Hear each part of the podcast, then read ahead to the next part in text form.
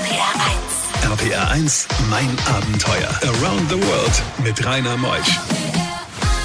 Einen wunderschönen guten Morgen. Irgendwie habe ich das Gefühl, dass dieser Monat wieder so schnell vorbeigegangen ist. Heute am 27. Januar habe ich mir Bea und Helmut eingeladen. Bea Höbenreich und der Helmut Koch. Sie waren fünf Jahre lang unterwegs mit dem Motorrad auf der Welt. 105, ja, 150.000 Kilometer sogar. Also sie haben jede Menge zu erzählen. Wir haben Zeit bis zwölf und wir werden es auch schaffen. RPR 1, das Original.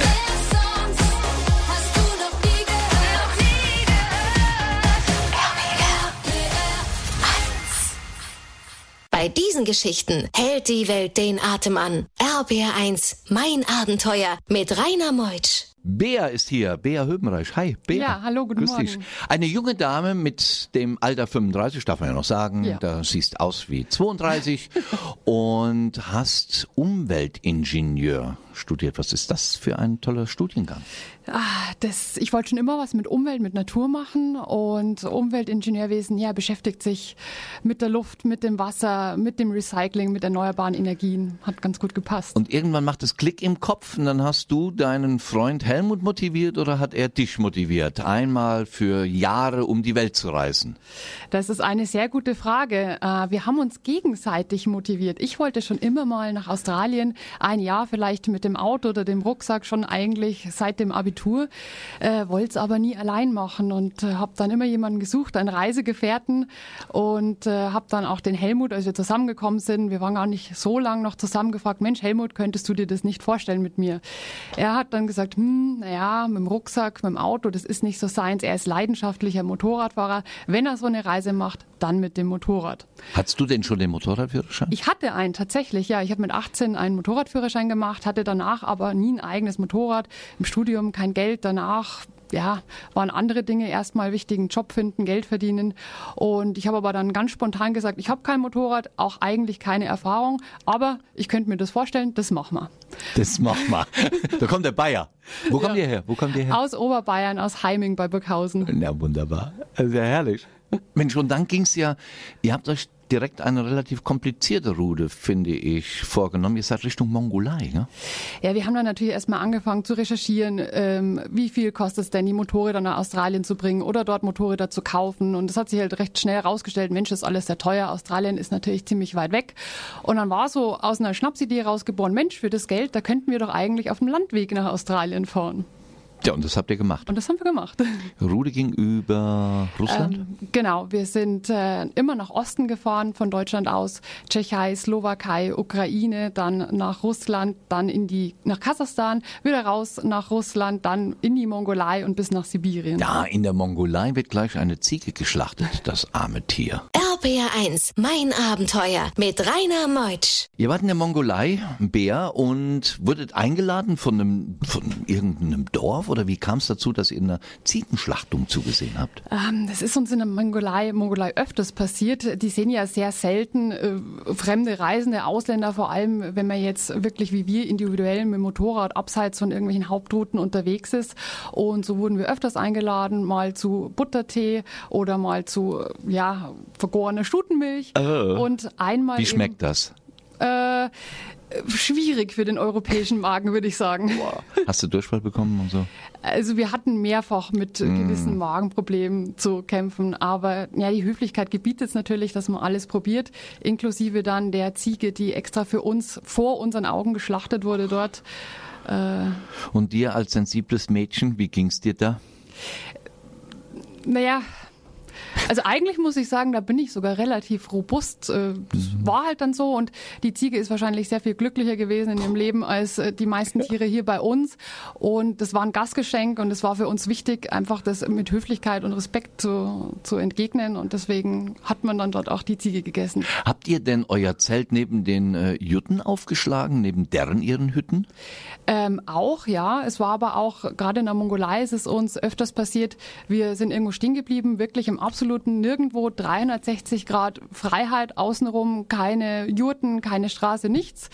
Wir schlagen unser Zelt auf, es dauert fünf Minuten und schon kommen Nomaden auf ihren Pferden vorbei oder auf so kleinen Chinesen-Mopeds und schauen mal, was da los ist. Aber jetzt nicht so gefährliche Situation, dass ihr Angst habt, hm, die Kamera die könnte jetzt wegkommen? Nein, überhaupt nicht. Ich meine, natürlich auf so einer Reise, man muss ein gewisses Bauchgefühl entwickeln ähm, für die Situation auch und für die Leute. Aber was wir ganz schnell auf der Reise gelernt haben, ist, äh, dass die Welt und vor allem auch die Leute ja gar nicht so schlecht sind, wie man halt leider durch die Medien, auch oft durch die negativen Nachrichten äh, mitgeteilt bekommt. Also zum Glück, toi toi toi, unsere Begegnungen waren immer positiv. RBR1, mein Abenteuer. Auf der nächsten Etappe, Bea Höbenreich, seid ihr nach Südostasien gereist. Genau, das ist richtig. Wir haben von Vladivostok, von Sibirien aus nach Bangkok verschifft, äh, waren in Vladivostok bei einem russischen Bikerclub zu Gast. Die haben uns da wohnen lassen in ihrem Clubhaus, haben uns bei der Verschiffung geholfen, haben dann nach Bangkok verschifft und von dort aus ging es dann durch Thailand, Laos, Kambodscha, Malaysia, Indonesien bis nach Timor-Leste. Können wir das auch jetzt nochmal in Etappen machen? Was waren da für Erlebnisse auf diesen wunderschönen Ländern, die du gerade genannt hast? So Highlight-Erlebnisse. Also spezielle Highlight für uns war, glaube ich, Indonesien, weil einfach dort die Leute unglaublich freundlich, hilfsbereit, neugierig waren, egal wo wir stehen geblieben sind. Die Kinder sind angelaufen gekommen, haben geschaut, was wir so treiben. Also es war sehr, sehr nett dort. Es sind ja fast alles Muslime dort. Äh, Malaysia, ja, Indonesien auch teilweise, war aber für uns nie ein Problem. Auch als Frau ist man immer ja, sehr gut aufgenommen worden, ähm, war überhaupt kein Thema. Sehr offen auch, die Leute dort. Wie habt ihr das mit eurem Geld gemacht, so in Etappen eingeteilt? Wart ihr sehr diszipliniert mit den Tagesrationen? Also wir hatten jetzt kein Tagesbudget, aber übers Monat sollte es schon so eine gewisse Grenze nicht überschreiten. In einigen Ländern war es natürlich einfacher, weil sie günstiger zum Bereisen waren, Südostasien im Speziellen. Andere Länder waren dann teurer. Ähm, aber wir haben dann natürlich, wenn wir was unbedingt machen wollten, unbedingt äh, anschauen wollten, dann haben wir uns das auch geleistet, weil wir kommen dort vielleicht nur einmal hin und man will dann natürlich nicht sagen, "Hm, nein, das geht jetzt nicht. Das heißt, äh, ein Teil natürlich der Reise war es dann auch, unser Budget wieder aufzustocken durch Arbeit. Ja, wir kommen jetzt gleich zur Arbeit, denn dein Lebensgefährte, den wir gleich am Mikro haben, hm, ich verrate nicht zu viel, aber wenn er anfängt zu sprechen, weiß man, wo er herkommt.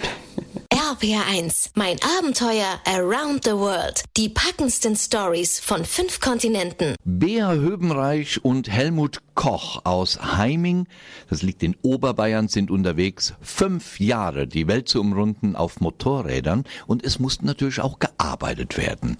Und jetzt haben wir den Helmut. Ich habe Ihnen ja eben erzählt, wenn er die ersten Sätze spricht, weiß man, wo er herkommt. Schönen guten Morgen, Helmut. Ja, guten Morgen oder Servus wird man da sagen, wo wir herkommen. ähm, ja, ich muss äh, eigentlich sagen, dass ich meinen Dialekt, also der bayerische Dialekt, man merkt's an, äh, wir haben ja so eine Art Videotagebuch während der Reise online gestellt, der war da viel extremer. Aber ich habe ihn schon äh, angepasst, nennen wir es mal so. Wir machen ja Vorträge, äh, weil es oftmals einfach hieß, dass die Menschen verstehen mich einfach nicht. Und ähm, jetzt versuche ich mich zu bessern. Also wenn Sie oder wenn ihr zu Hause eine Simultanübersetzung braucht, ruft mich einfach an. Nein, den kann man gut verstehen. Helmut ist so ein netter Kerl. Er ist unterwegs mit der Bär. Wir sind jetzt, nachdem wir jetzt in Asien waren, gehen wir mal nach äh, Ozeanien, genauer gesagt nach Australien. Da habt ihr gearbeitet. Ja, Australien ist äh, fantastisches Land. Es war ja ursprünglich auch das äh, Ziel unserer Reise. Also wir haben uns da sehr drauf gefreut, aber wir haben ganz schnell bemerkt, speziell nach äh, ja, sieben Monaten Südostasien, dass es extrem teuer ist. Wir waren, äh, ich glaube, erster, zweiter Tag, als wir da ankamen im Supermarkt und haben festgestellt, äh, kleiner Einkauf, 100 Dollar, kein Problem. Dann haben wir gesagt, da müssen wir irgendwas machen. Wenn wir weiterhin noch reisen wollen, müssen wir uns einen Job suchen. Und wir waren damals noch unter 30, das heißt, wir konnten relativ einfach so ein Work-and-Travel-Visum beantragen. Das erlaubt uns ganz legal in Australien zu arbeiten für ein Jahr. Und wir haben uns dann ein bisschen umgeschaut und äh, die australische, ja, sagen wir mal, die äh, Farmwirtschaft, die lebt von Reisenden, also Backpackern, äh, ja, allgemein Was habt ihr da Reisenden. gemacht auf der Farm? Äh, wir haben dann eben einen Job auf einer Farm gefunden, relativ einfach. Und wir, das war Rinder- und Baumwollfarm, Outback Queensland. Und wir waren äh, allgemein Farmhelfer. Ich war Farmmechaniker aufgrund äh, meiner ja, beruflichen Vorgeschichte. Ich bin Maschinenbauer. Und äh, ja, wir haben über Zäune gesetzt, wir haben Baumwolle geerntet, es war Baumwollfarm. Äh, ich habe meistens die großen Farmmaschinen repariert und wir haben auch natürlich mit den Rindern gearbeitet. Die hatten 2000 Rinder auf der Farm und das war mega spannend, wenn man, mit, wenn man die mal einfach so cowboymäßig durch, durch die Prärie treibt, sage ich mal. RPR 1. RPR 1, mein Abenteuer. Around the World mit Rainer Meusch. Heute Morgen zu Gast zwei junge Menschen, die Bea und der Helmut, auf einer fünfjährigen Weltumrundung auf Motorrädern. Sie sind knapp über 30 und das muss ja auch alles organisiert werden und bezahlt werden. Und das ist eine spannende Geschichte, wie sie das alles bewältigt haben, denn sie haben schon über 155.000 Kilometer durch die fünf Kontinente dann erlebt und lassen uns dran teilhaben. Bis 12 sind sie noch da und ihr hoffentlich mit dabei. RPR 1, das Original.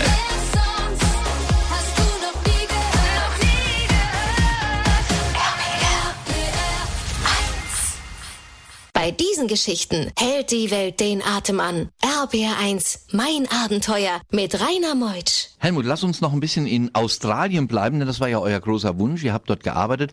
Arbeitet man dort nur gegen äh, Kost und Logis? Großflächig ist es sehr verbreitet, sogenanntes Woofing. Das heißt, man arbeitet damit für ein paar Stunden am Tag zum Beispiel, kann dann aber dort äh, kostenfrei essen und wohnen natürlich. Das ist äh, sehr gängig.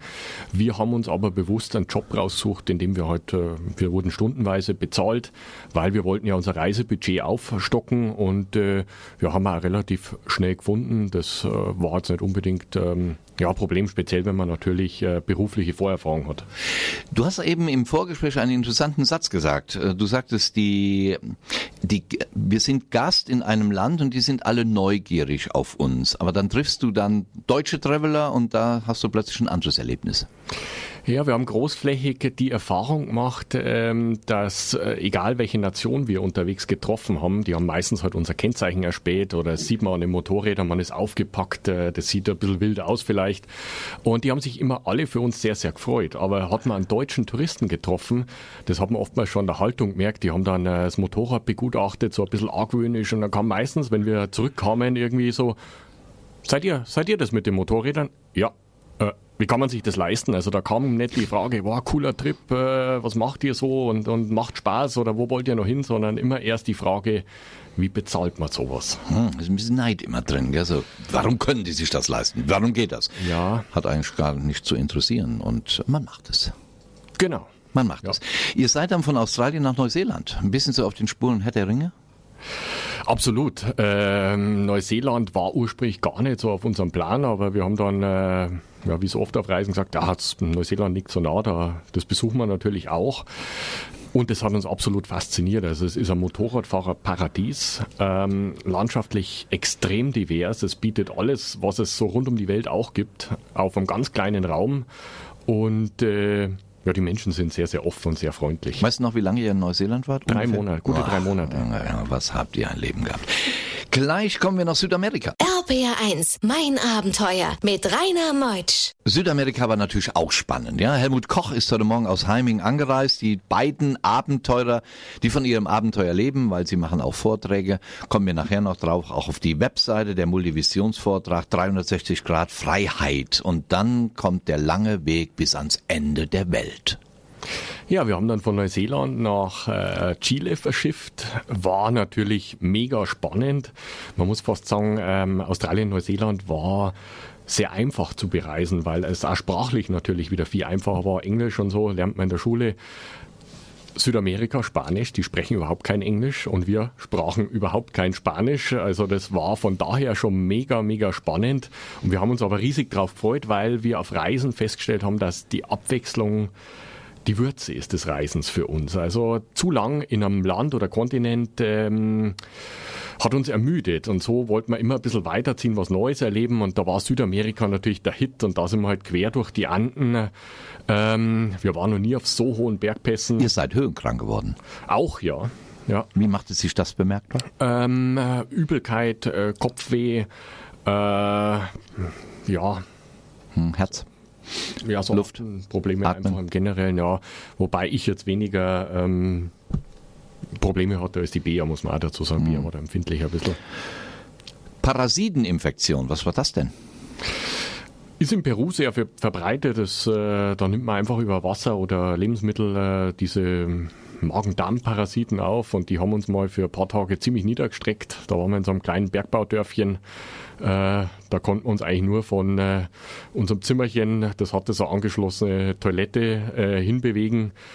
Das Lustige war eigentlich, dass das Bett direkt, das sind ja oft sehr einfache Zimmer, das war so eine Sperrholzwand, wo das abgetrennt war, dahinter war die Kloschüssel im Endeffekt und wir lagen halt quasi so halb gelähmt in diesem Bett für Tage und sind immer nur aufgestanden, wenn es zur Schüssel ging und äh, ja, einer ist dann rausgehüpft und äh, war dann so, wie geht's dir? Durch die Klotür, durch die halboffene und so. Ich glaube, es geht schon wieder besser und dann hat man halt wieder gehört, wie derjenige da drin explodiert quasi und dann war wieder Ruhe äh, ins Bett und ähm, Okay. warten. Okay, wir spielen ein paar Takte Musik.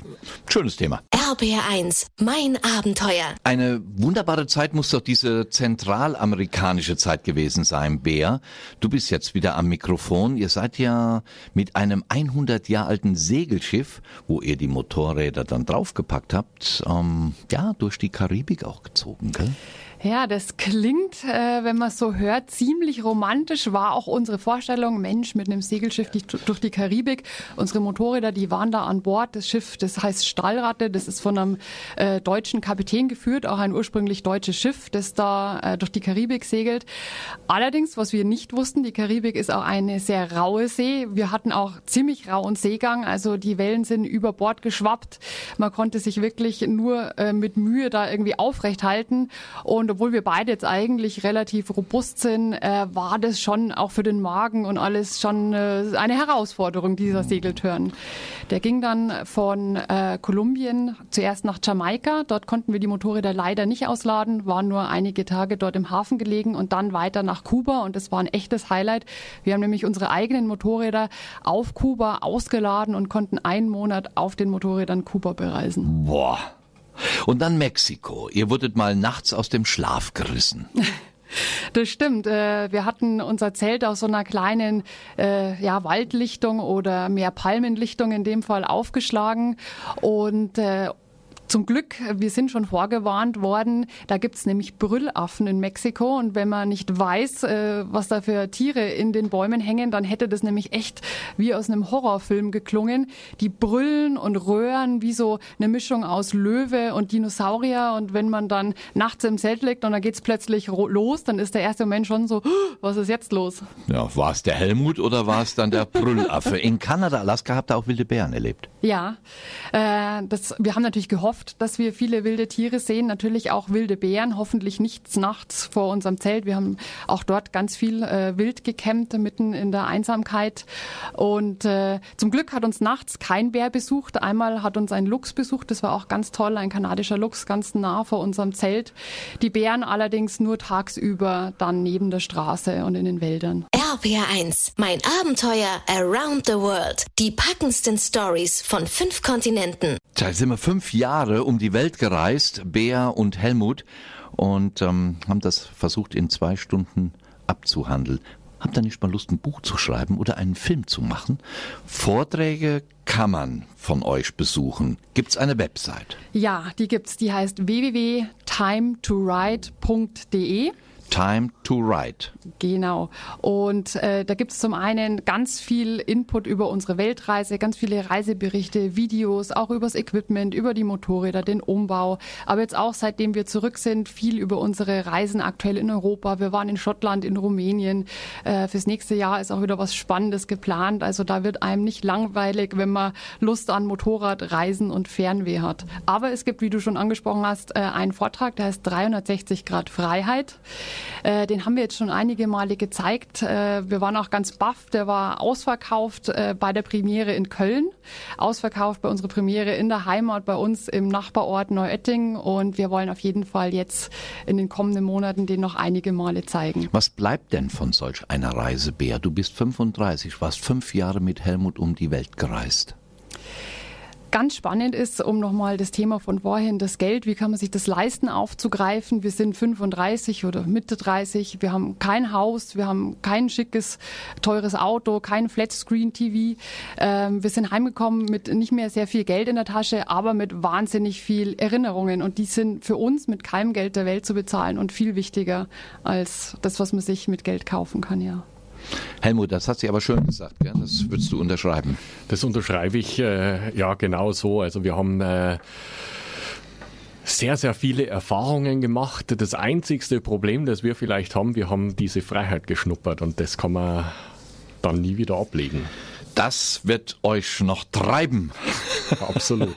Danke Helmut Koch und der Bettina Höbenreich aus Heiming. Danke, dass ihr da wart. Vielen, vielen Dank. Wir freuen uns, äh, Bea, komm mal ran, Ja, wir äh, dass wir da waren. Ähm, das war jetzt mega spannend und äh, ja, hat Genau. Spaß gemacht. Uns auch. Und nächste Woche kommt Yoshi Ni- Nichel aus Mainz. Denn dieser Yoshi ist fast ohne Geld bis nach Südamerika getrennt. Wegen der Flugangst hat er sich auf einem Segelboot niedergelassen, ist dann mit dem Rucksack durch den ganzen Kontinent gereist und aß die Reste aus Mülleimern, um Geld zu sparen. 21 Monate war der Junge unterwegs. Bis nächste Woche. Ich bin der Rainer. Tschüss.